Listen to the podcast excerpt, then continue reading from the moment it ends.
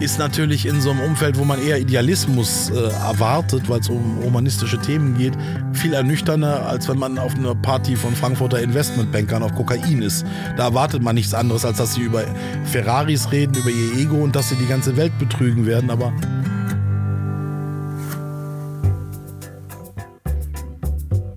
Er war schon Manager, Start-up-Gründer, Geschäftsführer und hat über 20 Jahre Unternehmen beraten. Mit diesem Kasper Kram ist nun Schluss. Andreas Loff haut in den Sack und macht sich mit seinem Wohnmobil auf die Suche nach Menschen und Geschichten. Zack. Herzlich willkommen bei Das Ziel ist im Weg.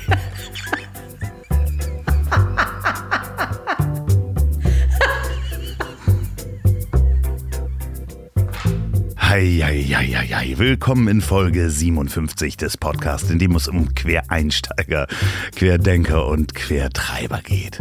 Und äh, bevor es hier losgeht, kommt die Werbung und die ist heute wieder elektrisch. Diese Folge wird nämlich präsentiert von Wahlberg Urban Electrics. Das ist die sympathische kleine Firma von Florian Wahlberg, der ist auch in einer der Folgen zu hören. Und Wahlberg Urban Electric stellt diese Elektroroller her. Ähm, und zwar nicht diese klobigen Leihroller, sondern ganz smarte, die man auch zusammenklappen kann. Und den Leihrollern geht es wahrscheinlich in den Städten sowieso an die Kragen, weil ich glaube, die Städte überlegen, ob sie von den Firmen jetzt Gebühren nehmen für Parkplätze und dass es da nur gewisse Areas gibt, wo man die Leihroller abstellen kann. Das würde ich zum Beispiel begrüßen. Aber wenn euch Rollerfahren gefällt, durch die Leihroller vielleicht, und ihr überlegt, ob ihr dauerhaft einen im Kofferraum haben wollt, um kurze Strecken zu äh, rückzulegen, dann seid ihr bei Wahlberg Urban Electrics genau richtig, weil die haben richtig gute Qualitätsroller. Die haben aber auch die Super 73, das ist dieses elektrische Fahrrad, was ich habe mit den dicken Reifen ähm, was ich dann auch immer den Alzer Wanderweg entlang fahre. Ihr könnt diese Roller kaufen und zwar 15% billiger oder das Fahrrad unter urban-electrics.com mit dem Gutscheincode der Weg 2020, der Weg in einem durchgeschrieben 2020 auf urban-electrics.com. Danke Wahlberg Urban Electrics für die Unterstützung dieses Podcasts. So, was für eine Woche. Es ist was ganz Wunderbares passiert. Und zwar hat ein verschollener Kumpel von mir, mit dem ich früher sehr viel abgehangen habe und auch Musik gemacht habe, hat sich via E-Mail bei mir gemeldet und hat mir Musik geschickt, die ich vor über 25 Jahren unter anderem mit meinem WG-Freund Florian auf einem analogen Vierspur-Aufnahmegerät verbrochen habe. Äh, Roman, vielen Dank dafür. Melde dich nochmal, wenn du noch mehr Musik hast, schick das rüber. Ich habe mich wirklich sehr gefreut. Und eines dieser musikalischen Ergüsse könnt ihr am Ende dieser Folge hören. Und ich habe Florian gebeten, das Musikstück vorher für euch nochmal zu analysieren. Der spricht am Ende noch ein paar Worte dazu. Ah ja, ganz lieben Gruß auch nach Kanada an Gregor, der den Podcast in Ottawa hört, während er mit seiner Firma Handwerk sehr schöne Inneneinrichtungen entwirft und einbaut anscheinend. Wenn ihr irgendwo in dieser Welt diesen Podcast hört, schreibt mir, schickt mir Feedback an ziel at ponywurst.com. Facebook, das Ziel ist im Weg oder folgt mir auf Instagram andreas.loft. Da gibt es auch Fotos und Videos. Die meisten Sachen ähm, veröffentliche ich auf Instagram. So, ansonsten lasst eine Bewertung da und sagt es euren Eltern und Freunden. Ähm, ach ja, ich war die Woche auch, jetzt Dienstag ist die Folge rausgekommen, diesen Dienstag, also ihr hört das Donnerstag und Dienstag davor, Behind the Screens, da war ich zu Gast und durfte mal so ein paar steile Thesen über das Podcast-Business loswerden. Wir haben das bei einem sehr schweren Gewitter hier im Bus auch aufgenommen. Hört da mal rein, aber natürlich erst, wenn ihr diese Folge gehört habt. So, und ähm, jetzt geht's zu meinem nächsten Gast. Jörg Offer oder Don Jorge. Ähm, der ist Teil des erfolgreichen Regieduos The Dons. Wir kennen uns schon wirklich seit 25 Jahren, also auch während ich diese Musik gemacht habe, die ihr am Ende hört und sehen uns ähm, leider zu selten, denn er wohnt auf den Kanarischen Inseln. Wir haben nach dem Gespräch auch noch stundenlang zusammengesessen und geredet. Und ähm, ja, der Mann lebt den Traum und fliegt von der Sonne dann in verschiedene Städte in der Welt, um dort zu arbeiten. Wir sprechen natürlich über seine Werbefilmerei seine Tätigkeit als Autor und seine Historie in der Musikindustrie und warum man einen Monat mit dem Mofa durch Deutschland fährt, um Wurst zu essen. Jörg erzählt aber auch sehr bildhaft von seinen Erfahrungen auf den Spuren der Flüchtlingsrouten rund ums Mittelmeer. Da war er einer der ersten, der da mit Kamera und äh, Equipment da war. Und das hat mich wirklich sehr schwer beeindruckt. So, aber genug von mir geredet. Äh, viel Spaß beim Durchhören. Er lebt den Traum jedes Freiberuflers. Auf einer sonnigen Insel am Strand wohnen und ab und zu in die regnerischen Städte der Welt fliegen, um Menschen zu sagen, wie sie stehen, sitzen oder gucken sollen. Wenn man nicht weiß, dass dieser Mann ein sehr sanftes Gemüt besitzt, könnte man vor seiner Erscheinung Angst bekommen. Bei mir sitzt Jörg Offer. Hallo. Du bist in Hamburg gerade. Wir sind, Ja. wir sind in Hamburg. Ja, ja, ich Ähm, musste. Ja. Ja, du sagst wieder Menschen, wie sie stehen und gehen sollen, oder? ja, ja, ja, ja, doch. Ja, ja. Für Geld. Wie, wie fühlst du dich hier in dem, in dem äh, Mobil? An was erinnert dich das? Das Mobil ist äh, nice. Das erinnert mich so, ja.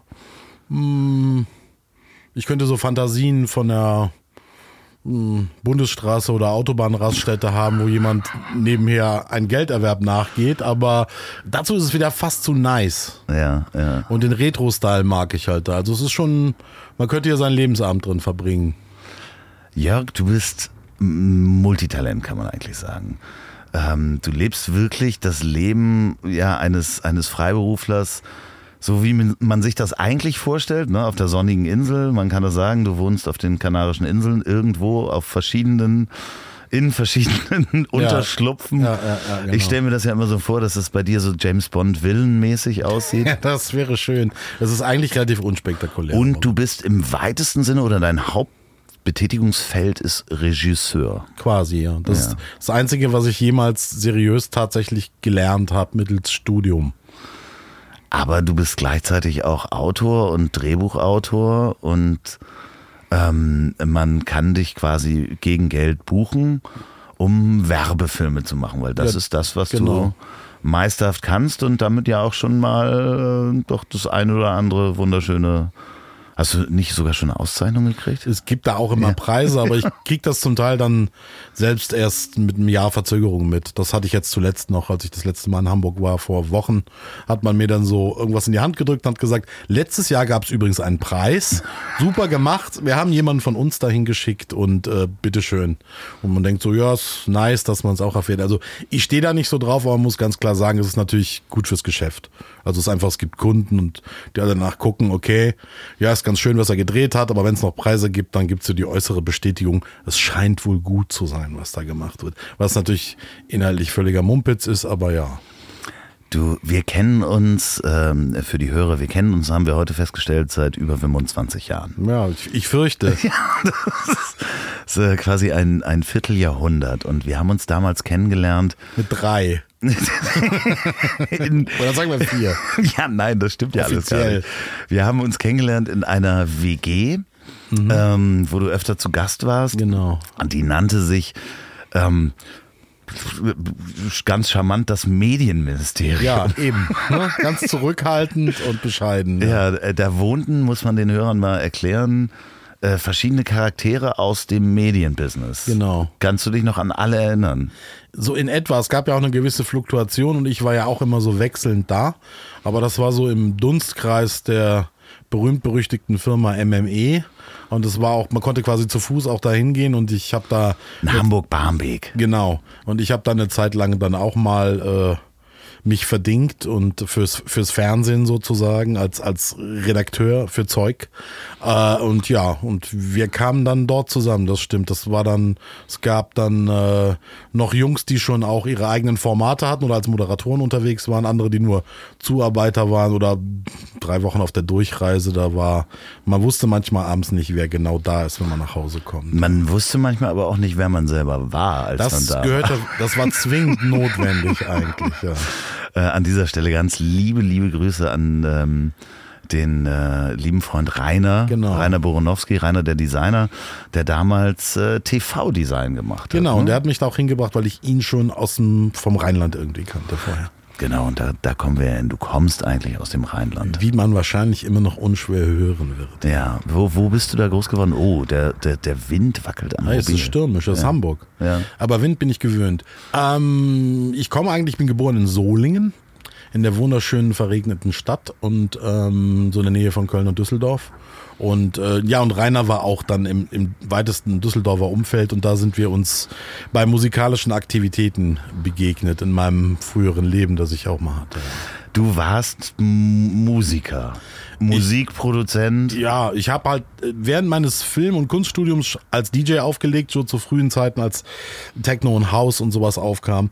Und ähm, ja, dann fügte es sich, dass man irgendwann auch diese Musik dann mal herstellte und äh, ich dann so hineingeriet halt. Da. Man hatte halt so kleine, das war die Goldgräberzeit Ja. für Techno und House und dann konnte es sein, dass man mit drei, vier Freaks abhing in irgendeinem Keller und machte Musik und lizenzierte irgendeine Platte, dann auf einmal eine Major Company und auf einmal hatte einer von uns einen Top Ten Hit und dann mussten wir uns mit ernsthaften Problemen auseinandersetzen, Verträgen und Verkäufen und all dem und im Zweifelsfall blieb es auch an mir hängen halt zu sagen so, ja, okay, lass jetzt mal gucken, dass das irgendwie, dass auch was übrig bleibt von dem allem halt.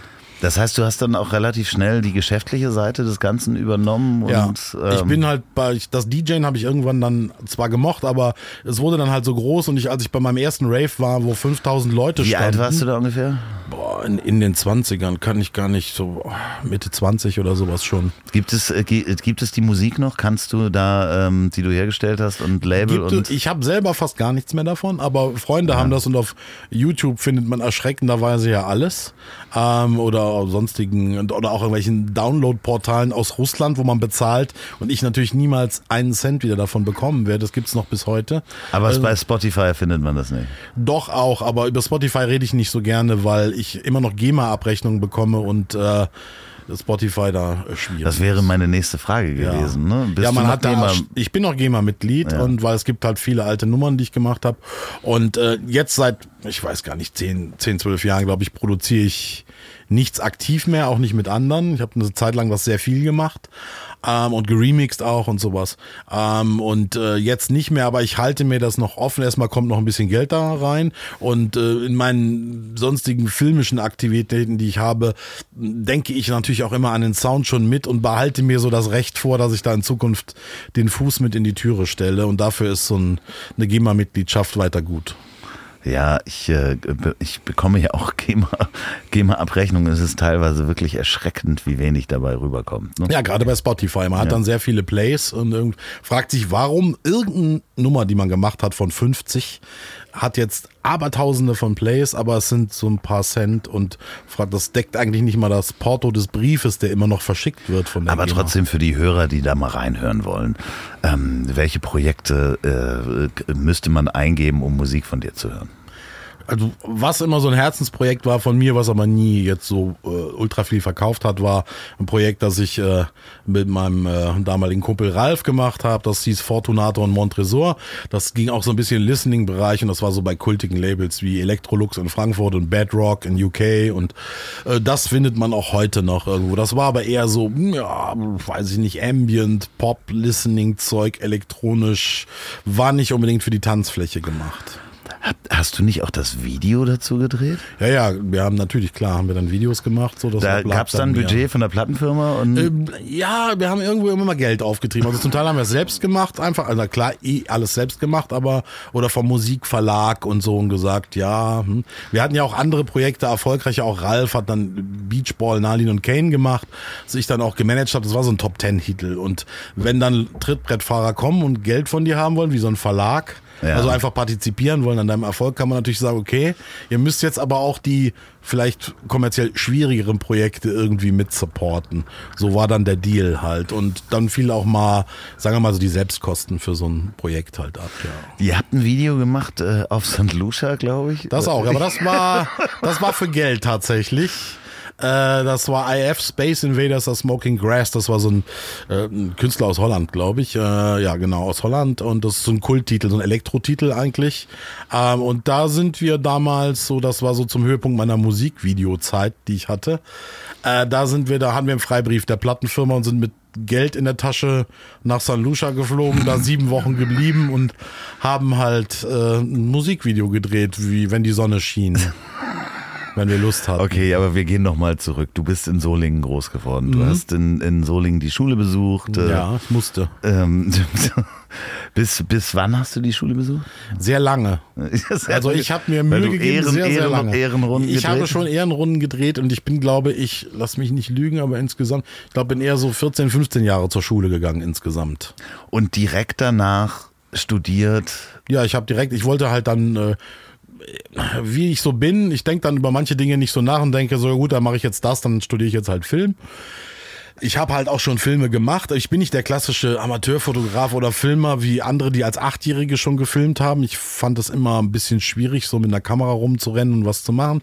Aber irgendwann hat mich das interessiert und dann habe ich so mit 16, 17 angefangen, mich mit der Technik zu beschäftigen und mich dann sehr intensiv da direkt reingearbeitet und habe dann gesagt, gut, dann mache ich jetzt Filme. Und bist nach Kassel gegangen und hast Genau, studiert. also ich wollte halt irgendwo, ich wollte nicht nach Berlin oder München gehen, was damals so die Filmhochschulen waren, wo man hinging, weil mir das noch irgendwie zu, weiß ich nicht, ich dachte da zu groß. Ich dachte, die, die haben viel mehr drauf als du und so. Aber Kunsthochschulen, da gab's halt auch Filmklassen, dachte, ja, doch, das kannst du schon irgendwie schaffen. Und dann gab's eben, bin ich so ein bisschen, man geht dann so auf Tour normalerweise, man muss Aufnahmeprüfungen machen.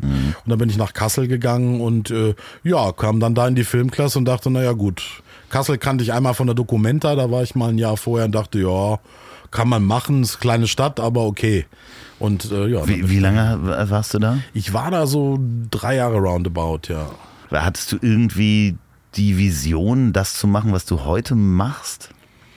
Ist schwierig zu sagen, weil ich ja eigentlich noch gar nicht das mache, was man als Vision von damals bezeichnen kann. Also ich bin immer noch auf dem Weg, ich entwickle mich da immer noch hin. Ja, weil die Musik kam ja zwischendurch noch aus, dem, aus dem Hobby, ne? Ich habe mich ablenken lassen sozusagen auf dem Weg. So, das klingt dann vermessen, so wie ich sage. Andere sind Kellnern gegangen während ihres Studiums und habe ich halt gedjed oder andere, ja, haben auch Regie studiert, aber natürlich wird man, kann man sein Leben nicht sofort damit finanzieren und und jobben dann in der Bar oder machen irgendwas. Und ich habe halt gesagt, ja, ich bin dann in die Musikindustrie gegangen und A&R-Manager zum Beispiel geworden, was absurd ist, aber ich habe es nie ernst genommen, weil es ja nicht beim Beruf war. Ich war kein Betriebswirt. Stimmt, du so. warst ja richtig A&R-Manager. Ja, es hat sich so entwickelt. Bei, äh, war das East West? Nee. Ja, ja, genau, bei Warner, ja.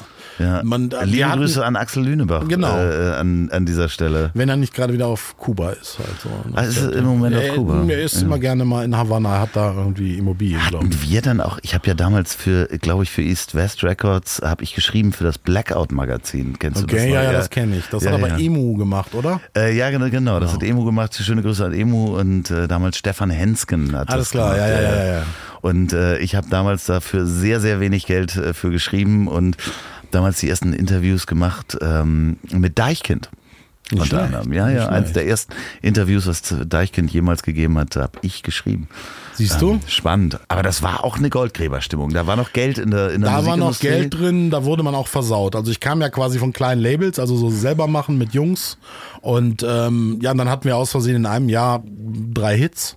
Also auch internationale, was war in der elektronischen Musik ja noch gang und gäbe, dass dann nicht, du warst ja nicht an eine Sprache gebunden, auf einmal war es in England Top Ten oder sowas und dann stürmt sehr viel auf dich ein und dann, mir gehörte der Laden aber nicht, der gehörte anderen Jungs sozusagen und dann war halt die klar, okay, du wirst jetzt auch verdienen und dann kommen halt unsittliche Angebote, so du denkst dir, okay, ich drehe jetzt Musikvideos, eigentlich muss ich jetzt aber mit meinem Film mal weitermachen, das, was ich mal gelernt habe und dann kommen die um die Ecke und sagen, ja, du könntest jetzt auch hier frei anfangen und musst nur ab und an mal nach Hamburg kommen und wir schicken dich mal dahin und dahin und dann, du kannst dein Zeug auch weitermachen, also es war so auf dem Silbertablett serviert, ich konnte gar nicht Nein sagen, weil jeder kritische Punkt war schon erledigt. Da warst du wie alt ungefähr?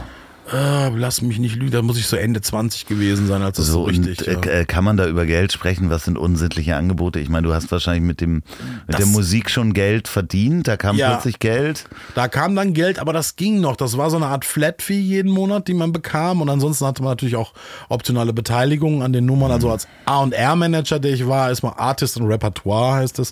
Ist man sozusagen auch der Talentscout. Also man sucht auch neue Talente. Oder wenn es bestehende Verträge mit Künstlern gibt, dann ist man so der Kreativdirektor, der mit dem Künstler zusammen entscheidet, welcher Titel kommt aufs Album, was macht man so.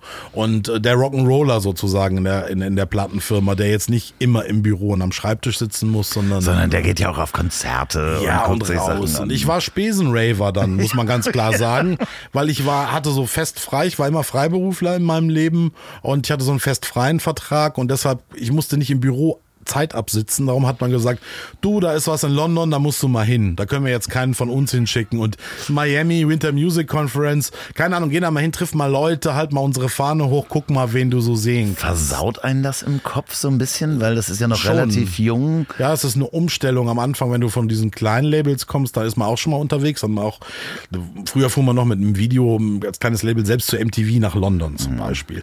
Und dann ist man mit dem billigsten Flieger hin, hat in einer üblen Absteige gelebt und hat vielleicht vielleicht mal bei McDonalds mittags gegessen und fuhr mit der U-Bahn.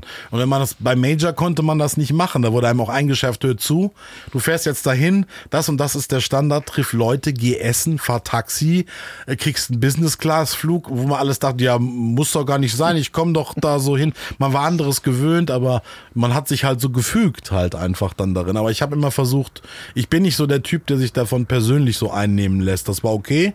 Ich habe das so hingenommen, aber ich habe das nicht übertragen auf meinen äh, persönlichen Lifestyle oder so, dass ich dachte, ich muss jetzt auch immer Spesen machen und äh, ich habe da schon so ein bisschen unterschieden. Aber klar, ist es, ist es anders als heute in der Musikindustrie und da ging es um viel Geld und da wurde auch viel Geld rausgehauen die ganze Zeit. Das war ja so das letzte Aufbäumen, genau. war das ja, ne? So, Bevor so. es mit dem Internet richtig losging ja. und äh, der Markt sozusagen zerschellte halt ja. dann, ja.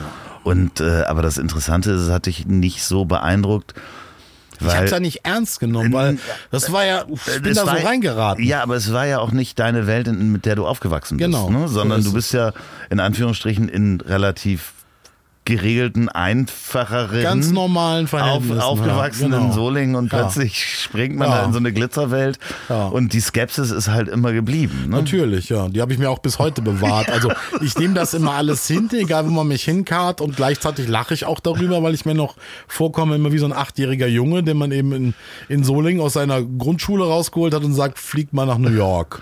Und ja. dann fliegt er halt nach New York und macht das so, was er machen soll. Kannst du das manchmal, wenn du, wenn du auf deiner Insel sitzt, auf einer dieser Inseln, mhm. wo du wohnst? Ähm, und in, also ich kenne ja die ganzen Fotos, äh, du bist auch sehr aktiv auf den sozialen Medien. Mhm. Ähm, Instagram-Handle wissen wir gerade, Jörg Offer. Mhm, Don Roche. Don Roche, genau. Äh, unterstrich oder Punkt, Punkt Refo. Punkt Refo, genau. Äh, da gibt es ja sehr viele Fotos. Wenn du da manchmal aufs Meer guckst und eben nicht in Solingen bist, ähm, kannst du es manchmal glauben, dass du da so nicht dir immer. diese, diese, also wirklich diesen Traum, es ist ja der Traum des Freiberuflers zu sagen, ich wohne auf einer Insel, ich komme halt mal zwischendurch reingeflogen mache meine Jobs und dann lebe ich wieder auf der Insel und schreibe was und mach was. Kannst du es manchmal, manchmal auch nicht glauben? Das ist, ja, es ist manchmal irreal, aber es ist auch erschreckend. Also ich glaube, für viele Menschen, die so im Büro sitzen den ganzen Tag und auch diesen Fluchtgedanken haben, ich muss mal was anderes machen, weil sie in so einer Tretmühle sind. Für die ist das so eine Art Traum, aber egal wo du lebst und was du machst, es wird halt so erschreckend schnell Normalität. Ich habe aber so Momente, also ich bin so ein Farb- und Lichtjunkie und habe dann immer, ich kann aus meinem Wohnzimmerfenster jeden verfickten Sonnenuntergang sehen, jeden Tag. Also sagen wir mal 300 Tage im Jahr, wenn ich denn da bin. Und ich genieße es immer dabei und mache auch gerne ein Foto davon. Und das sind so Momente, oder den klaren Sternenhimmel über mir sehe oder auch morgens, wo ich so sage, ja, alles richtig gemacht. Ich höre den, den Atlantik anbranden, der 200 Meter irgendwie von, von meinem Balkon entfernt ist und habe eine Luft und eine Geräuschkulisse, die sich andere irgendwie als Soundfile anhören zum, zum Einschlafen oder wo, wofür sie in einen Kurort fahren, um das einatmen zu können. Das nehme ich dann wahr, aber du machst das nicht 24-7 im Alltag. Natürlich nicht. Ne? Das ist halt normal. Und äh, je nachdem, auf welcher Insel du bist, ist das auch so, da ist dann, kann's, kann, kommt natürlich auch Langeweile auf, weil äh, es gibt auch sehr einsame Plätze, wo ich gerne bin, wo du so denkst, ja. ja du nimmst hm. dir manchmal einen Schlafsack und legst dich auf eine ja, Klippe. Ja, das mache ne? ich auch, ja. ja, ja. so, und Noch lässt zu wenig, eine, aber, lässt dann ja. eine Kamera mitlaufen, ja, ja, und, ja, äh, um, um das einzufangen, was da passiert. Und zwar habe ich aber lustigerweise alles noch nicht richtig fertig geschnitten. Das gibt's alles noch. Ähm, aber ja, das mache ich dann auch gerne. Also ich bin da gerne draußen und äh, dann genie also ich genieße schon dort zu sein, einfach nur so. Aber ich lebe jetzt auch nicht im großen Luxus da. Also das ist auch nicht mein Ding. Ich versuche auch so frei und unabhängig zu sein. Und ich, ich lebe da nicht auf einer Finca und äh, mit Bediensteten, sondern das, das ist so wie eine, wie eine spanische Ferienwohnung zum Beispiel, so in, in einfach. Und ich wechsle eher Locations halt regelmäßig. Besitz belastet dich auch, ne? Genau. Ja. Ich habe halt bewusst irgendwann, nachdem ich aus der Musikindustrie mal raus bin, so um die, keine Ahnung, 2,4, 2,5 muss das gewesen sein. Ich weiß, du bist einen wunderschönen Me- Mercedes gefahren damals. Genau. Da habe ich alles hinter mir gelassen. Also ich habe sowohl meinen Fernseher verkauft, meinen riesigen, den Mercedes, den, das einzige Auto, das ich je geliebt habe, einen alten Achtzylinder 500er Mercedes, auch damals schon ein altes Auto, aber so ein fahrendes Wohnzimmer. Sonst habe ich auch keinen großen Bezug zu Autos oder sowas, überhaupt zu, zu Gegenständen. Und damals habe ich so ganz radikal meinen ganzen Besitzstand reduziert und wollte halt frei und unabhängig sein und mich bewegen können. Und äh, die Maßgabe ist eigentlich, dass ich nur so viel Gepäck habe, dass ich es in einem PKW von A nach B bewegen kann und theoretisch an einem Nachmittag verschwinden kann. Das ist so im Moment noch so meine Philosophie so ein bisschen. Und wenn ich merke, ich krieg jetzt mehr Zeug zu Hause, wie auch mit meinen Outdoor-Aktivitäten, eben mit draußen schlafen, habe ich dann Schlafsäcke, dies, das, jenes geholt und das liegt alles auf so einem Schrank, wo ich schon sage, ah, das ist, also sind zwei Zelte dabei, da muss eigentlich eins weg und so, das finde ich schon wieder belastend. Wann hat das angefangen, dass du, also in diesem Punkt, wo du gesagt hast, ich, Ja. ich verschlanke mich? Genau, da so, habe ich relativ konsequent den Stecker gezogen, weil ich so auch den Eindruck hatte durch die Jahre in der Musikindustrie, was ich so gemacht habe, dass das zwar lehrreich und interessant war, aber ich auch Zeit verloren habe und, und mich in andere Gefilde bewegt habe, die eigentlich nicht die meinen sind.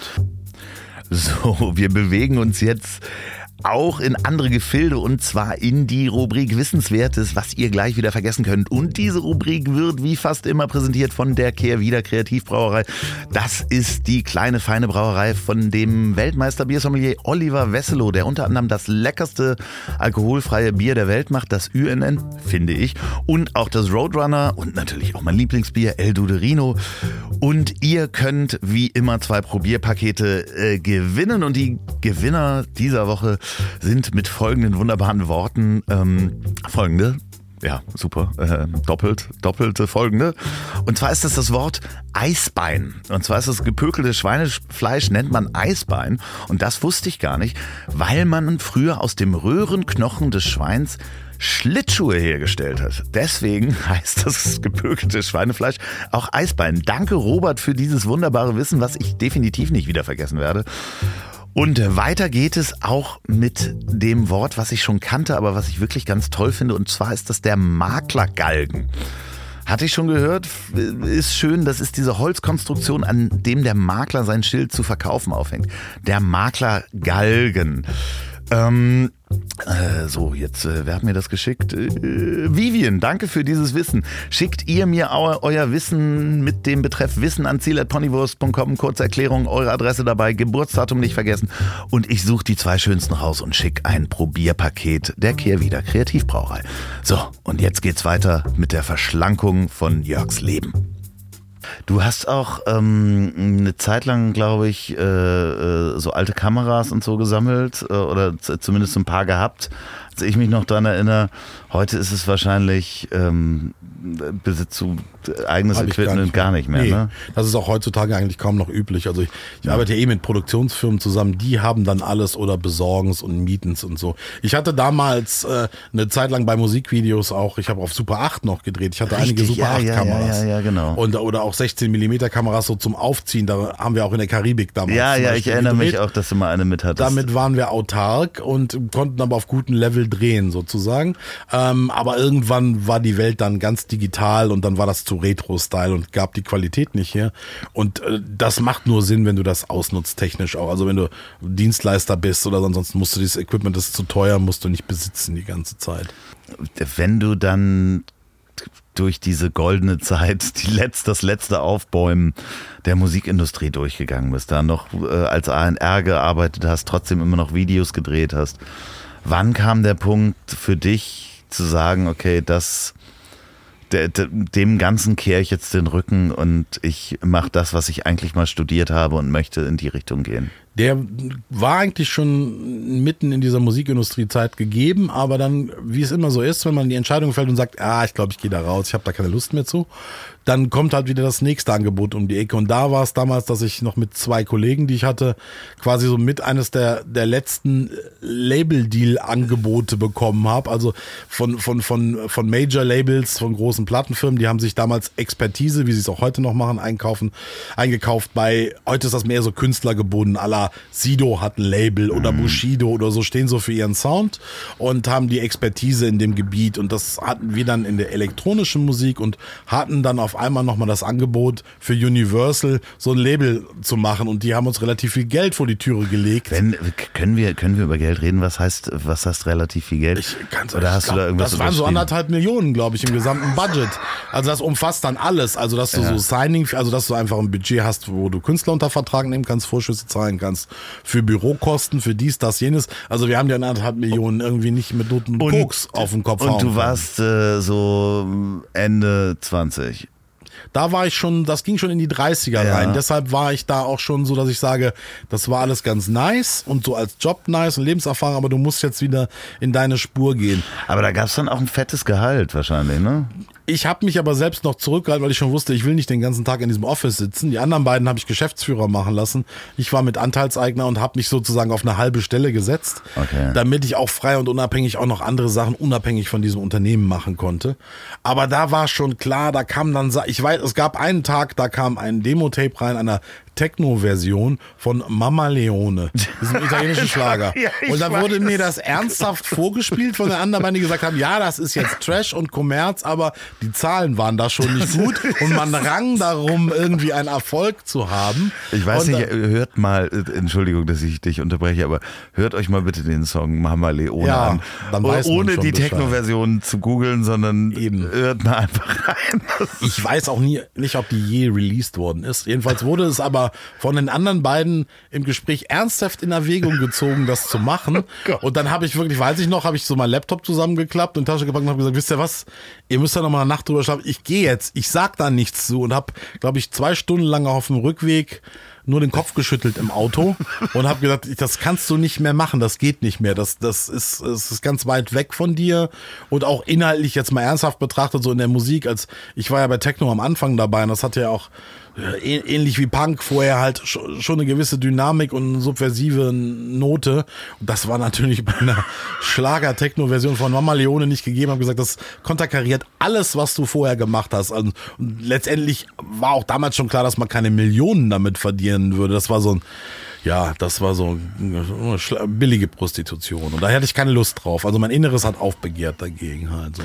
Warst du schon immer so, dass du in dem Moment, wo du gesagt hast, okay, das ist ähm, es stimmt nicht mit meinen Werten überein, dass du das dann beendet hast? Oder oder konsequent? Ich habe es versucht, ja, ich habe es versucht ja. und mache das eigentlich. Also heutzutage glaube ich sogar noch schneller als damals. Damals klar, es gibt natürlich auch materielle Erwägungen. Also was ist dann die Alternative? Du kennst das ja auch. Ziehst den Stecker bei einer Sache relativ konsequent und dann was machst du jetzt weiterhin? Klar. Nicht nur inhaltlich hätte ich immer Ideen, was ich machen kann, so quasi künstlerisch in Anführungsstrichen, aber du musst ja halt auch leben. Und ähm, das versuche ich jetzt, habe ich dann heute gelernt, dass man das äh, irgendwie gewährleisten sollte vorher. Und bin deshalb früher oder später halt irgendwann mal. Ich habe mir damals gesagt, ich ziehe den Stecker, ich werde nicht mehr so viel Geld verdienen. Ich versuche auch nicht zu einer anderen Firma zu gehen oder irgendeine andere Lösung in dem Bereich zu finden. Nein, ich gehe da ganz raus und ich lasse alles konsequent, was damit verbunden ist, hinter mir und gehe wieder in meinen filmischen Bereich und ins Schreiben. Und mir war auch klar, du fängst da nicht bei Null an, aber habe mir gesagt, das ist sowieso Drittsemester Filmstudent. Ne? Und da hast du dir dann eigene Projekte gesucht, also auch äh, angefangen. Ähm ein eigenes Buch zu schreiben. genau, ich habe einfach Zeug gemacht und äh, digital ging ja viel mehr dann sozusagen äh, günstig irgendwelche Projekte realisieren zu können, wo man vorher ein viel größeres Budget hätte haben müssen, egal was das ist, auch im Bewegtbildbereich. Und ich habe zwischendurch auch noch mit einem Freund zusammen ein bisschen Fernsehen gemacht, weil das habe ich schon während des Studiums mal gemacht. Da haben wir ja so Naturdokus gedreht. Das fand ich mal eine Abwechslung, wenn wir in irgendeinem Nationalpark durch den Wald gestiefelt sind und mit dem, mit dem VW-Bus des Senders überall langfahren fahren durften und haben Scheiß gebaut letztendlich auch. Und dann wurde eine 45 Sekunden Doku, äh, 45 Minuten Doku äh, fürs dritte Programm daraus halt. Das fand ich sehr weird, dass so einer wie ich das macht und lustig. Aber das war halt auch ein bisschen um Geld zu verdienen und um wieder äh, halt auch einfach damit umzugehen und was zu machen in dem Bereich. Aber äh, ja, es hat sich so sukzessive entwickelt, sozusagen halt wieder weiter. Also das war mir aber auch klar. Mir war klar, ich mache den Rückschritt von diesem alten 8-Zylinder 500er Mercedes und mehreren Kreditkarten und allem wieder auf ein studentisches Level. Alter Opel Escort oder gar kein Auto. Ich glaube, ich, ich hatte einen Opel. Ja, ich glaube, ich erinnere Ja, mich auch, dass du Ja, ja, ich hatte so einen Opel Vectra, hatte ich, glaube ich, Irgendwie dazwischen. sowas, ja, ja, aber- Übernommen von meinem Vater, ja, ja. Bis er zerfiel. Das, äh, ich hatte ähm, den Golf 2 meiner Oma, bis er zerfiel. Das, ja. das war auch dieser Rückschritt. Nee, man macht das ja auch an so Symbolen fest. Deshalb habe ich zum Beispiel, das habe ich jetzt festgestellt, eben vor 16 Jahren äh, meinen letzten Fernseher verkauft und schaue seitdem auch keinen Fernsehen mehr. Es sei denn, ich bin irgendwo im Hotel oder gerne in anderen Ländern. Also in Tokio schaue ich natürlich Fernsehen, weil es weird ist. Oder in Brasilien oder irgendwo. Und hier schaue ich eher so. Gibt's das immer noch? Meinen die das ernst? So läuft das noch? Ansonsten schaue ich. Also lineares Fernsehen Genau. ist halt, äh, aber du hast einen Monitor, wo du halt Ich Netflix natürlich, man hat so. einen Laptop, man hat einen Internetanschluss und dann äh, schaut man Zeug, aber da ist man sein eigener Programmdirektor. Äh, aber ich, ich werde halt leicht hypnotisiert auch von dem Monitor. Also ich bin dann Opfer. Wenn ich so einen Fernseher habe und mache ihn an, dann bin ich Opfer, dann zieht mich das rein und dann ärgere ich mich darüber, dass ich allein nur diese Programmankündigungen hören muss, was es sonst noch gibt und das geht nicht und darum, das ist auch letztendlich wie eine Droge, die habe ich ganz ausgeschaltet und äh, jetzt bin ich stolz darauf, dass ich, wenn mir Leute vom Dschungelcamp oder so erzählen und sagen, ja, da ist so jemand abgehalftert von dem und dem Format durch, ich habe weder von dem Format noch von den Menschen wirklich aufrichtig jemals gehört und bin immer so ein bisschen stolz darauf. auch. Ja, das ist ja auch, also ich hab's, ich merke es auch, dass mich das manchmal reinzieht. Ich gucke auch wirklich lineares Fernsehen, wirklich interessanterweise auch nur das Dschungelcamp und, und Fußball-Weltmeister und Europameisterschaften. Äh, ansonsten gucke ich kein Fernsehen und äh, der Raum, ich zeige es dir nachher nochmal, wo der Fernseher steht. Ähm, ich muss als erstes an einem Testbild von Emil Schult vorbei. Ja, sehr schön. Und das testet mich auch. Also ich Mhm. gucke dieses Bild an und frage mich, möchtest du jetzt wirklich Fernsehen? Gehst du auf dieses Sofa und nimmst diese Droge äh, zu dir, ob es Netflix ist oder Ja. sonst was. So. Und ähm, da muss ich erstmal an diesem Bild vorbei und ich muss das angucken. Und das, Das ist halt, ermahnt dich dann Ja, genau. so, ja, ja. So, das ist halt manchmal schwierig und manchmal kommt so eine, so eine, so eine ähm, Automatismus, dass du sagst, ah, gestern habe ich die Folge geguckt, jetzt muss ich was Neues gucken oder die nächste Folge gucken, das ist ja auch spannend. Äh, Das macht dann auch schon wieder Spaß, aber du musst natürlich sowieso visuell ja arbeiten und äh, da auch äh, so ein bisschen an der Ästhetik dranbleiben. Ich schaue mir Referenzen an. Also es ist für mich wirklich so, wie andere zu einer Messe gehen und gucken, welche Maschinen es jetzt neu gibt in dem Bereich. So schaue ich dann auch schon mal irgendwo unterwegs ins Fernsehen oder jetzt in Bezug auf das, was ich jetzt mache, Werbung oder so, da kriegt man sowieso Referenzen geschickt. Schau mal, da und daran haben wir uns orientiert, es geht in die und die Richtung, schaue ich es mir an oder Freunde schicken mir einen Link, sagen, guck, das ist ganz cool oder meine Agentin und dann schaue ich mir es an, aber es ist immer, ich schaue das meistens in einer kalten Distanz, also wirklich so, okay, analysierend, wie haben sie es gemacht, also so viel Neues kommt jetzt tatsächlich auch nicht wirklich immer da. Bei dir ist natürlich auch noch der Autor, der in dir steckt, der dann auch immer gleich die Geschichte analysiert. Genau. Ja. Wir hatten es vorhin, ist es eine Heldenreise? Es ist eine Industrie halt auch, ich, ich schaue halt auch, also ich schaue jetzt Serien, wenn mich das Genre interessiert oder wenn es deckungsgleich ist mit Dingen, an denen ich gerade arbeite. Äh, Um wirklich zu sehen, damit ich nicht das Gleiche mache zum Teil, weil ich hasse das. Ähm, oder wenn ich merke, jemand ist in dem gleichen Bereich, versuche ich es extra nicht anzuschauen, um nicht dahin zu kommen, zu kopieren. Dann halte ich mich davon fern. Aber ähm, ansonsten ist es auch so, ich habe kein Netflix und äh, ja, es werden mir schon mal Dinge empfohlen. Ab und an schaue ich da was, aber dann schaue ich auch wirklich eine. Ich mag nie, wenn ich irgendwie schon sehe, es gibt eine Serie und dann steht da, es gibt schon sechs Staffeln und jeweils A12 Folgen, da weiß ich, nee. Das ist für mich so, ich mag das nicht, wenn mir jemand befiehlt, wie ich meine Zeit verbringen soll und sagt, wenn dich das jetzt packt, dann musst du sechs Staffeln, zwölf Folgen anschauen in deinem Leben und da sperrt sich was in mir. Ich weiß, dass mir zum Teil Dinge entgangen sind dadurch, aber ich finde, ich habe zum Beispiel, ich weiß, wo es bei Breaking Bad drum geht, aber ich habe es nie gesehen. Aber ich weiß, ich habe noch mit meinem Kameramann am Wochenende drüber gesprochen, der hat das gleiche Ding und sagt, kann man aber machen. Der ist so ähnlicher Jahrgang, ähnlicher Humor. Da weiß ich, ich werde es machen, aber ich genieße es jetzt zum Beispiel als A&R musste ich immer jeden Track als erster kennen, alles. Ich war immer in diesem äh, Novellenzirkus, also alles, was neu rauskam, ich musste ganz vorne dabei sein. Und jetzt ist es scheißegal. Ich kann auch sechs Jahre nachdem Breaking Bad irgendwie abgesetzt wurde, mir es noch angucken und sagen, ist ja lustig halt so. Ja, ja, ich äh, kenne äh, auch viele Menschen und einen, einer meiner besten Freunde, liebe Grüße Florian, der spart sich Breaking Bad auch nochmal auf, so wenn es ihm so richtig schlecht geht, damit er nochmal runtergezogen wird. Aber ihr als The Dons hm. ähm, äh, produziert ja Werbefilme. Wie muss ich mir das vorstellen, wenn du, du sagst, hattest eben das kurz erwähnt, dass du auch eine Agentin hast oder ihr eine Agentin hm. habt Ihr werdet angerufen, angefragt, es gibt eine neue Kampagne, die haben was gesehen, in der Ästhetik wollen die das auch haben.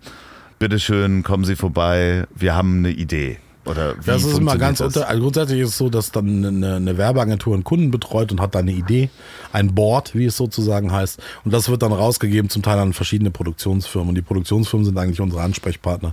Und die schlagen dann Regisseure vor. Und dann kommt man, wenn man Glück hat, auf eine Shortlist. Dann schaut man sich die Filme an, die du gemacht hast, oder man kennt dich schon. Und ob du in Frage kommst oder nicht. Dem liegt ein juristisches Prinzip eigentlich zufolge, das begründet ist in DAX-Konzernen, glaube ich, und in der öffentlichen Hand, dass man immer eigentlich drei parallele Angebote braucht, Klar. egal ob ein Anstreicher ins Haus kommt oder ob ein Film hergestellt werden soll. Also es muss drei Angebote von drei verschiedenen Anbietern geben. Das betrifft sowohl das Kalkulatorische als auch die Idee. Und es gibt manchmal ganz explizite Ideen von der Werbeagentur, die ja so ein komplettes Board schon gezeichnet haben, ein Storyboard, und du kannst dich noch ein bisschen marginal einbringen und sollst so deinen Flavor da einbringen, aber eigentlich ist schon alles klar, mhm. bis aufs letzte Wort. Und andere haben eine die in der Vierseite so eine Idee und sagen, ja, äh, wir brauchen jetzt jemanden, der mal seinen kreativen Input reingibt. Und dann weißt du, okay, du musst eigentlich jetzt alles machen ähm, was aber zum Teil nicht uninteressant ist. Natürlich, weil man dann mehr bestimmen und noch verändern kann, als wenn was ganz fertig ist. Und ja, und dann gibt's eine Competition, dann musst du dich durchsetzen, du musst dann äh, eine, eine DI schreiben, eine Director's Interpretation. Das ist sowohl Text als auch Bild. Da sitzt dann ein Mood Scout mit dran, ein Designer, weil die dann immer, also Gott sei Dank hat der Wahnsinn ein bisschen aufgehört, aber früher war das immer so IKEA-Kataloge durchgestaltet sozusagen, 60, 70, 80 Seiten, die auch Geld in der Herstellung schon kosteten auch wenn sie nur digital waren, nicht gedruckt wurden, aber da arbeiteten ja Menschen dran. Und es, du hattest trotzdem keine Gewähr, dass du das jetzt drehst. Also du hast daran lange gearbeitet und naja, und irgendwann kriegst du halt eine Zusage und dann drehst du es halt sozusagen. Wenn man sagt, ja, deine Idee ist toll, äh, und wir glauben, dass du das jetzt kannst oder mit deinem Partner, dann äh, mach das mal bitte. Dann gibt's andere Projekte auch, wo man explizit sagt, ja, wir, unsere Kampagne baut eigentlich auf was auf, was ihr schon mal gedreht habt. Das hatten wir jetzt gerade. Würden eigentlich gerne das Gleiche machen, darum kommt eigentlich nur ihr in Frage. So. Äh, man kann auch ruhig ein paar Kunden nennen. Ich glaube, Mastercard habt ihr mal was Großes gemacht. War ja, Mastercard haben ja mehrere Sachen gemacht. Also ja. wir sind so ein bisschen Pre preisgekrönt, glaube ich auch. Ja, ne? ja, äh, ja, Coca-Cola, was weiß ich alles Mögliche halt, was es so an den Großen gibt. So ein bisschen spezialisiert auf den Bereich so mit Real People und äh, authentisch und ähm, dokumentarisch, wobei das in, in, im Rahmen der Werbung ja immer nur so halb dokumentarisch ist, aber es zumindest so wirken zu lassen und äh, ja und auch Dinge einen dahin zu schicken, wo es weh tut. Also wir haben ja, wir sind dann diejenigen, die dann auch mal im Irak drehen halt dann und äh, nicht nur im Studio in Hamburg halt von einem Greenscreen. Ihr seid aber auch äh, zu zweit losgefahren, als die ersten Flüchtlingsboote ankamen genau, ja. in, in Griechenland. Auf ja. eigene Faust, um ja. zu sagen, wir möchten das filmen, damit die Welt das weiß. Ich habe äh, Material gesehen, äh, wo mir der Atem gestockt ist. Wir hatten kurz danach auch mal telefoniert. Das ah. hat dich auch relativ mitgenommen, was du gesehen hast.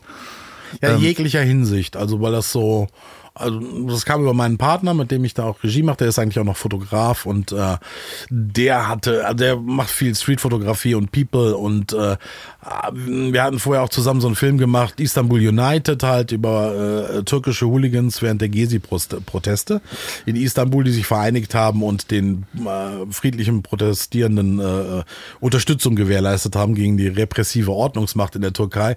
Und äh, darüber war er dann häufiger in der Türkei und ist mit einem türkischen Kumpel an die türkisch-syrische Grenze gefahren, während irgendwie der in Syrien der Krieg losging und hat, da ist da auf einen Dorf getroffen, wo syrische Flüchtlinge rüberkamen, Kurden, die nicht betreut wurden, weil es im Niemandsland war, wo noch Raketen und Granaten von der IS einschlagen konnte. Die sah man auf der anderen Seite. Und dann hat er in Eigeninitiative angefangen, Geld zu sammeln und denen Matratzen, Essen und irgendwas zu kaufen, weil keine Hilfsorganisation, niemand fuhr dahin, weil es war gefährlich und mh, sagen wir mal so, diese äh, Hilfsorganisationen rücken auch immer die Großen gerne erst an, wenn alles ganz safe ist und so, sind ja zum Teil auch nur Angestellte. Das sind auch Äh, ja, ja, Menschen, und Menschen mit Angst. Klar, Menschen mit Angst, aber auch zum Teil, das ist deren Job Ja, halt klar. zum Teil, das muss man so sagen.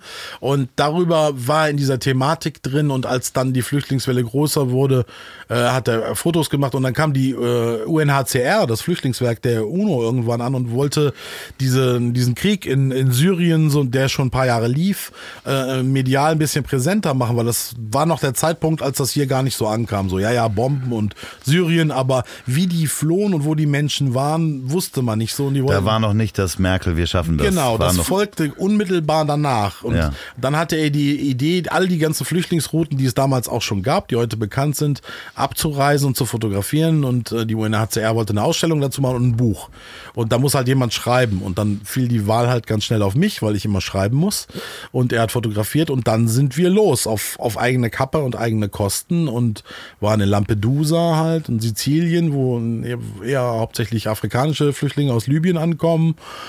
Und haben die abgepasst und mit ihnen gesprochen und waren dann in Istanbul, wo da schon anderthalb Millionen Syrer waren auf der Straße und Straßenkinder und sind von da aus dann äh, an die türkisch-syrische Grenze und mit dem Bus äh, in den Irak rübergefahren, was damals noch ging, mit einem Linienbus, äh, was ganz interessant war, neue Erfahrung mitsamt äh, halbstündigen Geheimdienstverhör an der Grenze und so, Willen. weil wir natürlich die einzigen mit einem deutschen Pass und sowas da waren. Also wir kamen und dann rüber. Equipment wahrscheinlich noch mit Ja, dabei? also Fotoequipment, das war schon, das ging noch. Und wir hatten diesen, äh, wir hatten so ein Letter of Intent von der UNHCR, der so zeigt, ja, okay, die sind so in einem bestimmten Kontext unterwegs und das ist harmlos.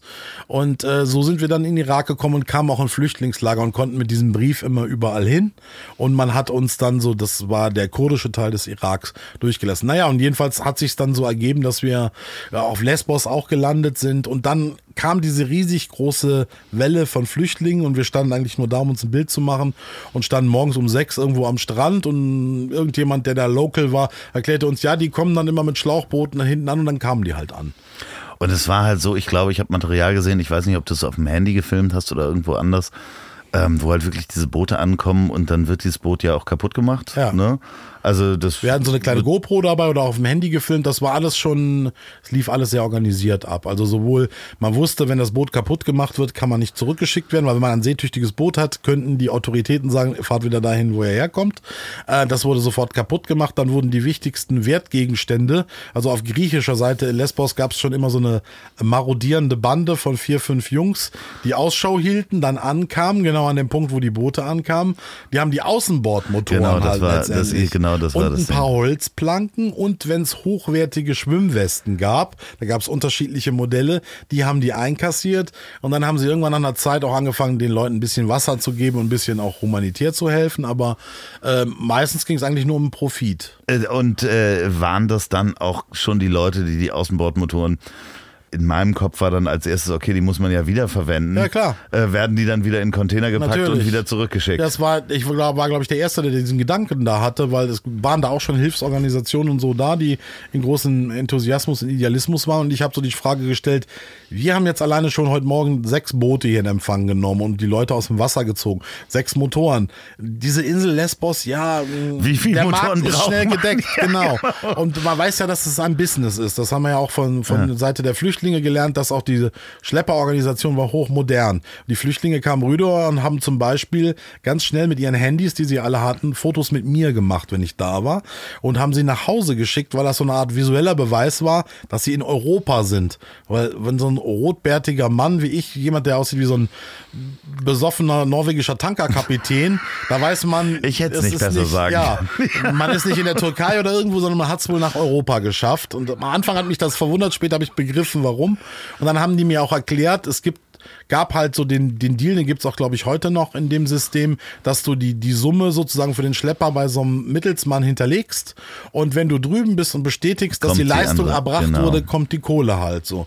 Und genauso muss man sich auch den Kreislauf mit den, mit den Schwimmwesten, die gab's zu kaufen auf der türkischen Seite an, an Märkten und Basaren, die wurden recycelt und die Motoren genauso und wichtige Teile, also die Planken waren immer begehrt, wenn sie Genau, hochwertig okay, alles waren. klar, ja. Das Was alles sehr zynisch ist, so ein Kreislauf. Total ne? krass. Also, ähm, aber das vor Ort zu sehen und zwar noch bevor es eigentlich medial hier erklärt wurde. Ich meine, danach kam Die ja Welle schweppte so über uns und am Anfang war es alles noch, waren wir so mit die ersten, die da waren, neben so ein bisschen Weltpresse. Und dann tauchten so die ersten Kriegshöllenhunde auf, also so die klassischen Fotografen und, und Journalisten, die man in jedem Kriegsgebiet sieht. Und jetzt, dann rede ich nicht so von seriösen deutschen Korrespondenten, sondern die wirklich Cash damit machen, mit dem Elend auf der Welt. The International. Und die waren dann, standen dann vorne, haben dich beiseite gedrängt, um die Fotos noch von einem Baby, das weint, möglichst rübergereicht wird aus diesem Boot, haben sich auch nicht um die Leute gekümmert. Wir standen da und hatten auf einmal Babys im Arm und mussten die aus dem Wasser ziehen, logisch. Und Männer mit einem Bein und Omas und alles, was da so ankam, das hat die gar nicht gekümmert. Die hatten drei Kameras um sich, pap, pap, pap, pap, pap, machten ihre Bilder, hatten eine, eine Wortjournalistin dabei, die schon schnell sich ihre Story ausgedacht hat und wahrscheinlich eine Woche später in Afghanistan über einen Bombenanschlag auf dem Marktplatz berichtet haben, also Business. Und äh, da ist man schon mit der üblen Seite des Ganzen konfrontiert worden. Hat sich das nach, nachhaltig beeindruckt, dass du da auch helfen oder, oder auch immer noch helfen möchtest oder das Ganze noch verändern möchtest? Ich betrachte das differenziert. Das habe ich damals schon gemacht, weil ich auch damals schon dazu geneigt habe, ketzerische Fragen zu stellen, weil ich habe halt dann auch, ich habe halt alle psychologischen Untiefen erlebt. Wir haben in dem Segment, wo wir drehen, auch Werbung, werden wir auch für sogenannte Social Spots angefragt. Das heißt, wir sind dann, haben dann für ein Herz für Kinder und was weiß ich nicht alles in, in aller Welt auch schon Dinge gedreht, wo man jetzt nicht wirklich Geld dran verdient, aber für gute Dinge. Und ich bin leider immer den schwierigsten Menschen, denen ich begegnet bin auf der Welt, so charakterlich und psychologisch, äh, das waren halt häufig wirklich Menschen im Umfeld der NGOs, zum Teil Locals in Afrika, also wo man quasi einen Deal mit Kriminellen vor Ort machen muss, damit man überhaupt Lebensmittel verteilen kann, irgendwas organisieren kann. Das ist die Kultur. Als bis auch irgendwelche, ja, MeToo ist dann noch äh, ein Kinderspiel dagegen, was wir so auch in Brasilien in Kinderheimen und allem erlebt haben, wo man sagt, ich möchte eigentlich abbrechen an der Stelle, weil der Typ, der das hier macht, ich nenne jetzt gar keine Namen, der tut zwar was für Waisenkinder, aber er hat noch einen anderen Seitenantrieb und das ist alles sehr unschön. Äh, oder so Karriere-Juristen aus Amerika, die dann, der, wie ich immer sage, der Josh aus Pennsylvania, der nächstes Jahr der 28 ist und dann als Partner einsteigt in der Kanzlei seines Vaters, aber ein Jahr irgendwie abroad macht und bei so einem Social-Projekt, der dann der Verwalter eines Flüchtlingslagers war, aber eigentlich hätte auch gleich zum Tennisspielen gehen können, so, wo du weißt, ja, das macht man halt so. Er kam halt aus einem demokratischen Haushalt in den Staaten, Ostküste, aber innerlich hat's ihn gar nicht tangiert, hast du so gesehen. Und das ist natürlich in so einem Umfeld, wo man eher Idealismus äh, erwartet, weil es um humanistische Themen geht, viel ernüchternder, als wenn man auf einer Party von Frankfurter Investmentbankern auf Kokain ist. Da erwartet man nichts anderes, als dass sie über Ferraris reden, über ihr Ego und dass sie die ganze Welt betrügen werden. Aber dem ist man da auch ausgeliefert gewesen. Deshalb habe ich beide Seiten schon gesehen, habe gesagt, auch die Flüchtlinge haben zum Beispiel harte Geschichten erzählt. Die meinten, hör mal, da hinten, da wird Arabisch gesprochen, da behauptet einer, er kommt aus Syrien, aus dem und dem Dorf, der hat einen Akzent, der kommt da niemals her oder der war bei der IS, das wissen wir. Oder ähm, sagen dann zum Das ist Beispiel, ja auch Informationen, mit denen du erstmal gar nichts anfangen ja, kannst. ich musste das erstmal natürlich nachvollziehen können und lernen, aber das geht dann schon, weil du dich in das Thema ja weiter reinbegibst. Oder die auch sagen, ihr wisst gar nicht, was ihr euch damit antut. Kamen Flüchtlinge selber und die meinten, ich finde das jetzt gut, dass Merkel die Grenzen aufmacht, ich profitiere davon, ähm, aber ich weiß, es kommen jede Menge kriminelle Figuren auch rüber und obskure und ähm, also wir würden das niemals machen. Und dann sagt man so, ja, aber du profitierst jetzt gerade von. Meint er, ja, das weiß ich, aber eigentlich ist das unvernünftig, was ihr da macht. Und dann stehst du so da, hast ihm auch geholfen, siehst auch das Elend zum Teil um dich herum. Das war sehr unterschiedlich. Es gab wirklich Menschen, die hatten nichts Wir haben mit Menschen gesprochen, die Jesiden zum Beispiel auch im Irak, die waren ja mal eingekesselt auf so einem Berg und mussten alte Männer auf, auf dem Rücken eines Esels irgendwie um ihr Leben irgendwie fliehen, die nichts mehr hatten, die in Rohbauten lebten, aber auch Leute, die ankamen und hatten im Flüchtlingslager auf, auf Lesbos irgendwie zehn Kreditkarten dabei und meinten, ich habe schon 300.000 Dollar vorher transferiert, ich habe in Amsterdam schon äh, Gebäude gekauft, ein Restaurant, ich mache ein syrisches Restaurant auf, ich muss nur ganz schnell nach Athen kommen und einen Flug kriegen und nach Amsterdam fliegen, die so High-End, High-Class waren und Menschen, die wirklich ihr letztes Hemd wahrscheinlich gegeben haben, um in so einem Schlauchboot sitzen zu können. Also das Spektrum war sehr weit und auch die Kommunikation. Und da hat man dann mal begriffen, was da auf einen zukommt. Also man kann das so gutmenschlich natürlich immer sehen und allen muss geholfen werden und gleichzeitig sagen die dir dann, aber bitte helft nicht allen. Und dann denkst du dir dann, so, ja, was denn jetzt? Ist die einzige Lösung daraus, äh, zu, zurück, einen Schritt zurück zu machen und sich nicht damit zu beschäftigen? Wir haben einen Schritt insofern zurückgemacht, weil uns diese mediale Welle auch überrollt hat und wir wollten uns nicht daran beteiligen. Das war dann der Sommer, als wirklich dann äh, eben Merkel diesen Ausspruch brachte und alle sich darauf stürzten, alle Massenmedien da waren. Da war die eigentliche Intention des Projekts dann sozusagen eh gelaufen, weil es ja, ich hoffe, immer dass in den Nachrichten eine, war. Dass, halt. dass dieser Mensch, der dieses eine Foto von dem äh, toten Kind am Strand, äh, dass das nicht einer von diesen Medienhaien war. Ich glaube nicht, das war so früh noch, dass man so, das ist eher, da überlegt man, dann mache ich das oder mache ich nicht und weiß dann so, nee, das musst du machen, weil die Leute sollen das sehen. Das war wirklich der Zeitraum, die erste Hälfte 2015 war das eigentlich mehr oder weniger Insider, nur dieses ganze Elend bekannt. Der Rest kannte so ein paar Zahlen, aber es hat niemanden berührt und danach wurde es so groß. Da war es auch wichtig. Aber, und das leider holt mich das bis heute ein, weil das kennen natürlich auch Kunden und Werbeagenturen und NGOs unsere Story oder meine Story und kennen den Background und denken, man kann schnell angetriggert werden mit sowas und kommen dann mit Geschichten um die Ecke vor Weihnachten, die im Prinzip Spendengenerierungsaktionen sind. Und ich habe äh, durch die Aufenthalte in den Ländern dann auch schon auch mit Korrespondenten da viele Background-Informationen gekriegt und die sagen so, ja, seit fünf Jahren gibt's im Südsudan diese Hungerwelle zum Beispiel und mich nervt das und ZDF-Korrespondent, ohne Namen zu nennen, hat mir gesagt, ich soll jetzt was berichten, weil ab Oktober, November diese Maschinerie anläuft und hungernde Kinder zeigt. Ich sag aber seit zwei Jahren schon, dass ich da einen Beitrag drüber drehen möchte, weil es denen schlecht geht. Jetzt geht's denen eigentlich sogar gerade ganz gut, weil im Frühjahr ist es trockener und es ist schwieriger, aber da werden dann nicht die Spenden vor Weihnachten gemacht und dann merkst du, es hat überall auch so ein bisschen Business-Anteil. Zwar für die gute Sache, ja, glauben, aber es bleibt so ein Marketing. Und ja, aber trotzdem selbst ähm, auf den öffentlich-rechtlichen ist es natürlich. Ähm, die können das nicht äh, on air sagen. Also man. Nee, äh, es ist ja trotzdem, man schwimmt ja mit einer Welle mit, kurz ja, vor Weihnachten. Ja, ne? Was, was können wir für Content bringen? Ah, Mitleid bringt was. Es werden ja auch Inhalte geschaffen. Also das kann's ja. ja ich habe da auch ein ich habe ja auch mit den mit den Leuten dort geredet und den Flüchtlingen und die dann auch es ist alles man hat das unterschätzt auch ein mediales Ding auch übers Internet und Handy ich weiß dass es Jungs gibt die sind nach England gekommen und haben sich vor Mercedes Autohäusern dann fotografiert so Selfies in so einem Winkel gemacht dass es so aussah als wenn der Mercedes ihnen gehören würde und haben diese Info so nach Hause um die Leute erstmal zu beruhigen so mir geht es gut mhm. so aller Land in dem Milch und Honig fließt und dann kommt so eine Art sozialer Druck auf auch in Afrika dass dann die Familie Geld zusammenwirft und sagt guck mal hier, man kennt das, wir haben in Afrika ja auch gedreht, dann siehst du ein Haus, das ist schön verkleidet und dachgedeckt, hat eine Schüssel drauf, da weißt du, die hat, die Oma hat Verwandte in Europa, die schicken Geld. Ja. Und die anderen kriegen den sozialen Druck, das hätten wir auch gerne, das musst du auch machen, sei nicht faul. Und dann müssen die Jungs ja halt rübergehen und dürfen nicht scheitern zum Beispiel. Ich habe hab, ne? äh, mit 18, meine erst, mein erstes Erlebnis war, da war das eins der ersten Asylbewerberheime bei uns hier in der Gegend ähm, aufgemacht und da stand damals ein Schwarzafrikaner an der Bushaltestelle und hat getrennt. Und ich habe den mitgenommen, damals mit 18. Ja. Ich war so Rockabilly mit Opel Rekord von 1969 Leichenwagen. Ich habe ihn mitgenommen. Sehr gut. Äh, und er sagte, er möchte hier nach Poppenbüttel in die Polizeidienststelle. Mhm. Und dann sagte ich, was willst du denn bei der Polizei? Und er so, ja, der war so alt wie ich. Er sagt, du, ich bin illegal hier. Ähm, ich stelle mich jetzt, dann fliegen die mich nach Hause. Mhm. Ich so, ja, aber äh, warum denn? Ja, ich will nach Hause, ich habe genug Geld hier verdient.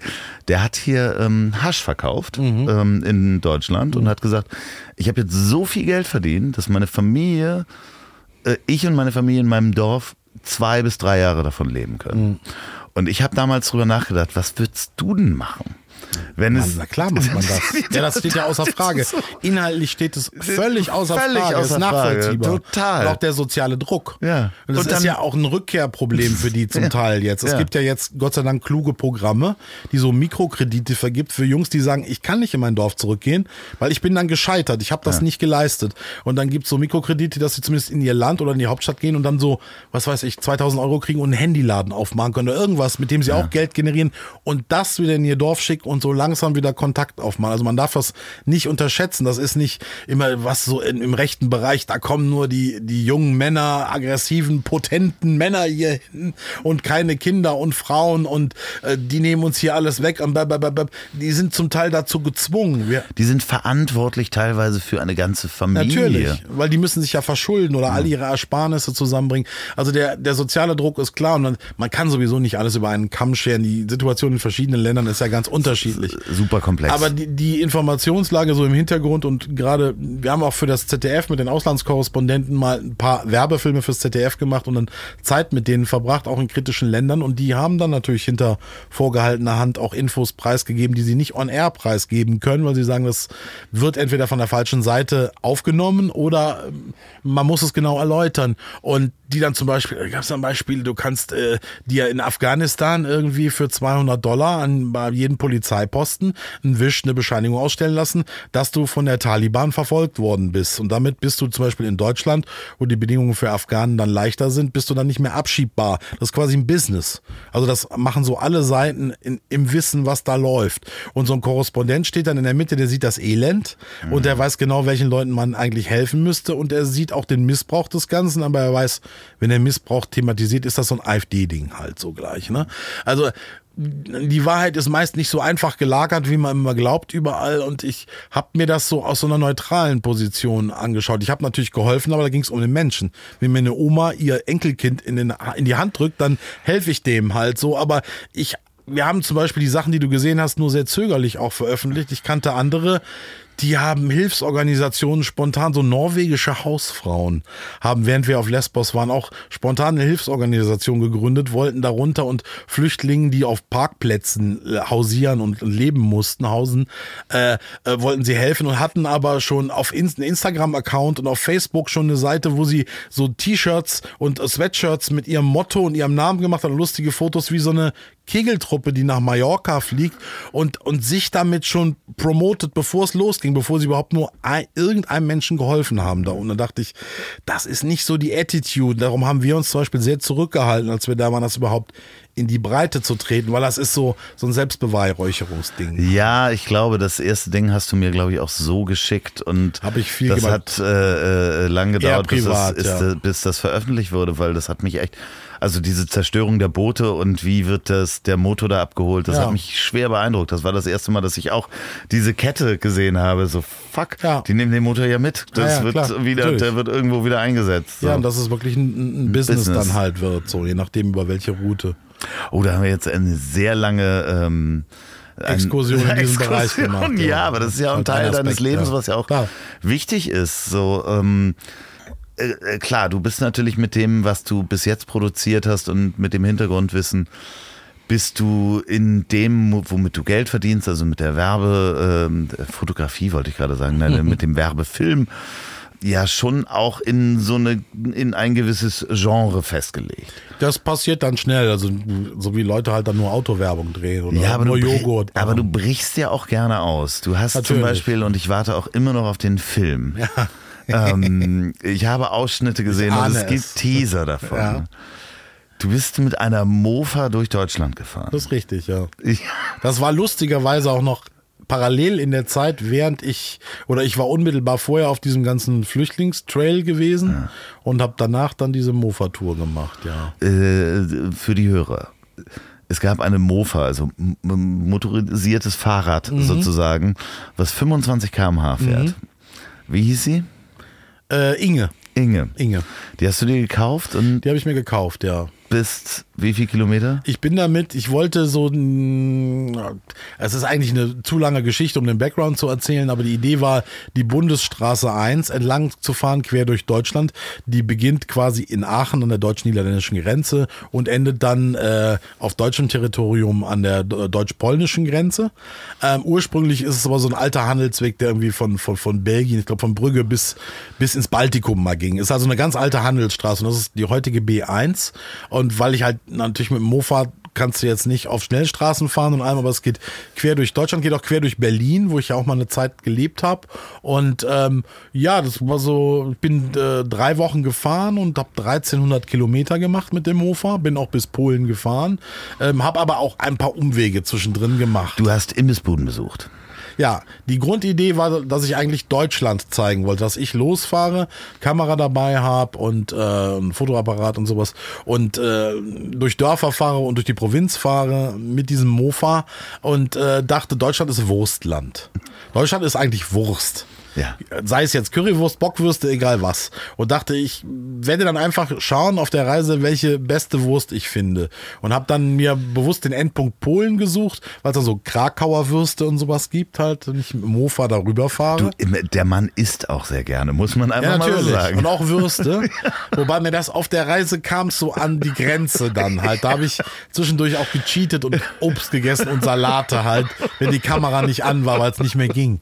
Aber ähm, ja, und ich bin gestartet in äh, so in der Gegend, wo ich herkomme, in Düsseldorf, am, äh, am Hafen, was den Grund hatte, weil ich bin technischer Vollidiot und mein altes Mofa ist von so einem von so, so einem Zweirad-Mechaniker äh, in Düsseldorf gewartet und repariert worden und bin dann an den Hafen gefahren. Da gibt's so eine Currywurstbude, wo man äh, Curry mit Blattgold verziert bekommt, oh. so Düsseldorf-Style halt.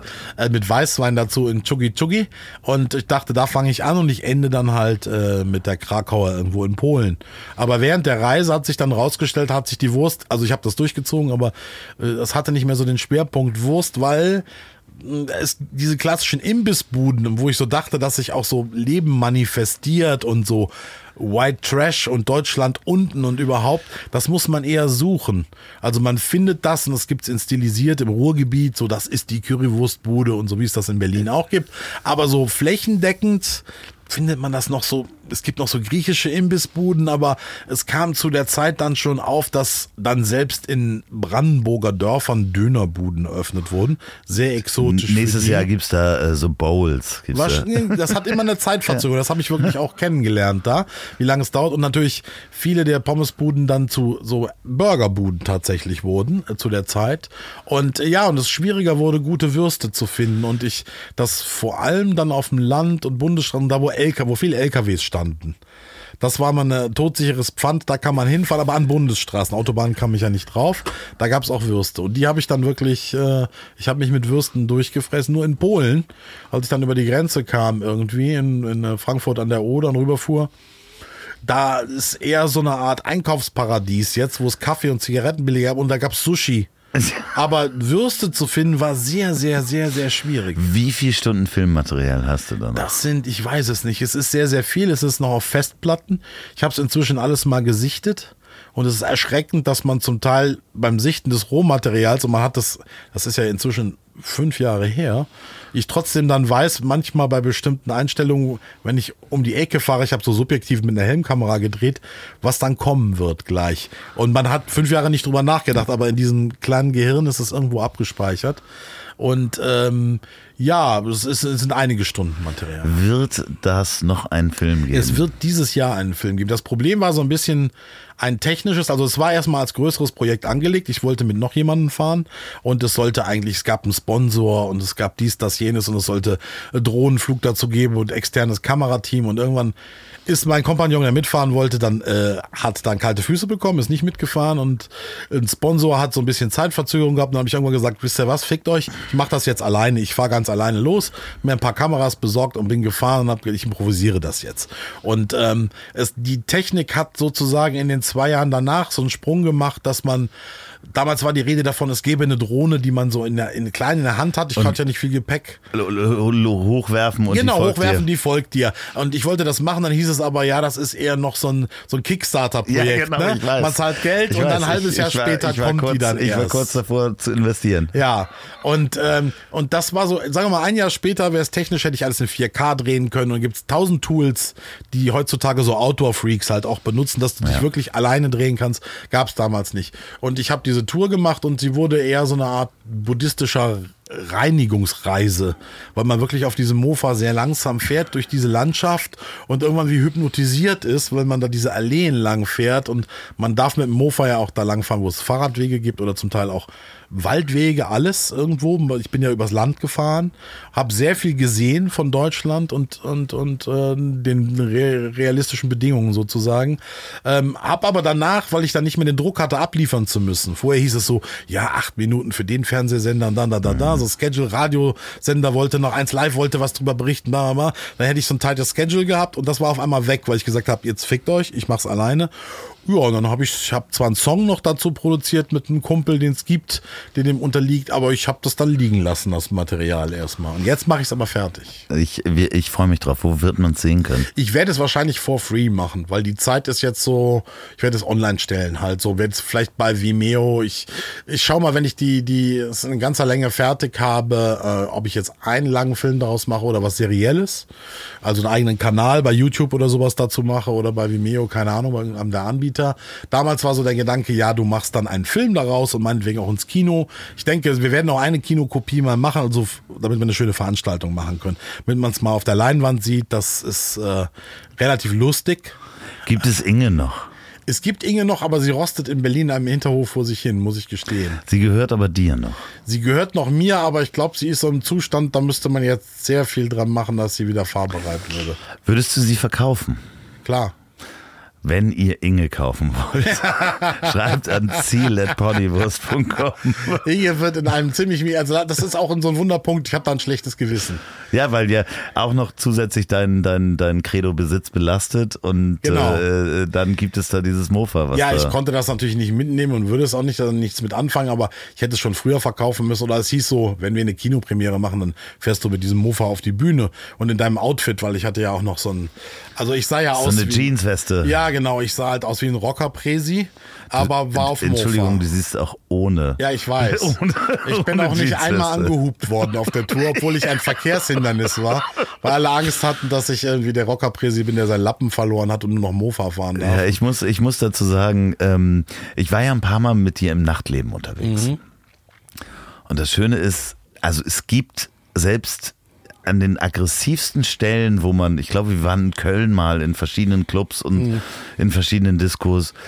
Ärger geht dir aus dem Weg, ne? Schon, ja, die wollen nicht. Nee, die, also das wäre meine Frage gewesen. Gibt es dann diese Situationen, dass man, man muss das, ihr hört ja nur diesen Mann, aber der Mann ist also doppelt so viel Mensch wie ich in alle Richtungen.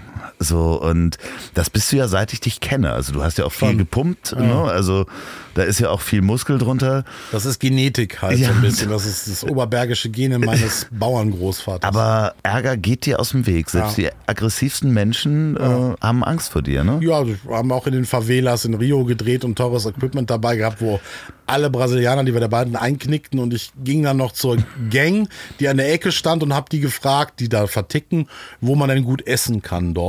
Und die waren sehr freundlich und haben mir das auch gezeigt und nichts gemacht, wenn alle anderen dachten, das war's jetzt. Wie, man kann sich das ja nicht vorstellen, wenn man nicht in, in deinem Körper steckt. Äh, gibt einem das auch äh, eine gewisse Ruhe und, und ja, ähm, ja, das stimmt. Sicherheit, ne? Das ist eine, eine du bist äh, Ich ke kenne das quasi, Du seit bist- ich heranwachsend bin, nicht anders. ja, du bist halt sehr sicher in der Welt, was dich Schon. natürlich auch äh, Also ich bin jetzt ja auch, ich bin nicht so aggressiv unterwegs in der Körpersprache. Nein, null. Aber die meisten Leute sind immer froh, wenn sie denken, es ist gut, wenn er nicht ausflippt.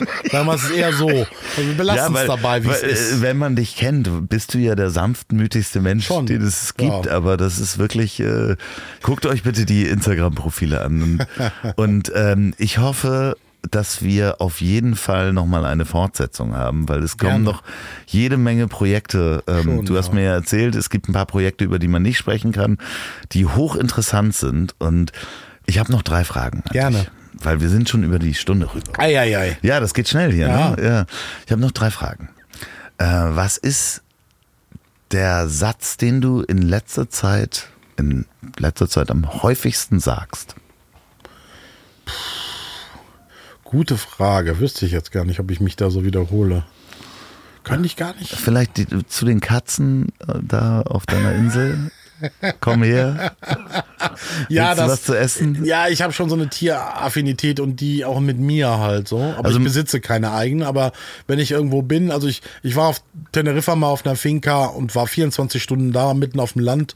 Und es endete nach einer Woche, dass neun Katzen halt diese Finca bevölkerten und auf Frühstück warteten morgens und mit mir, als ich dann ging, auch zum Auto gingen und eigentlich hätten mitkommen wollen, so dann dabei. Ohne dass ich jetzt irgendwo lang gehe und sage, kommt alle zu mir, sondern die sind dann irgendwie da und die vertrauen mir dann auch und ich mag die halt auch. Aber gibt es da einen Satz oder jetzt bei der Arbeit so einen Satz, den du häufig sagst und hier den Schnitt bitte setzen oder ähnliches? Nee, ich glaube, das wäre eher so in so einem gefrustet aggressiven Bereich, so à la kann man machen, muss man nicht machen. Äh, könnte ich aber jetzt, nee, ich glaube, ich habe da, ich neige nicht zu so einem Standardrepertoire, glaube ich. Also das häufigste, was ich sage, ist Müsli komm rein. Zum Beispiel. ja, ja, da müsste ich echt in mich, vielleicht gibt's das, wenn ich mich Du li- kannst es nachliefern. Du Ja, kannst es nachliefern. ja, genau. Ich pack's dann in die Anmoderation. Genau. Die sinnloseste Information, die du in deinem Gehirn festhältst und nicht vergessen kannst.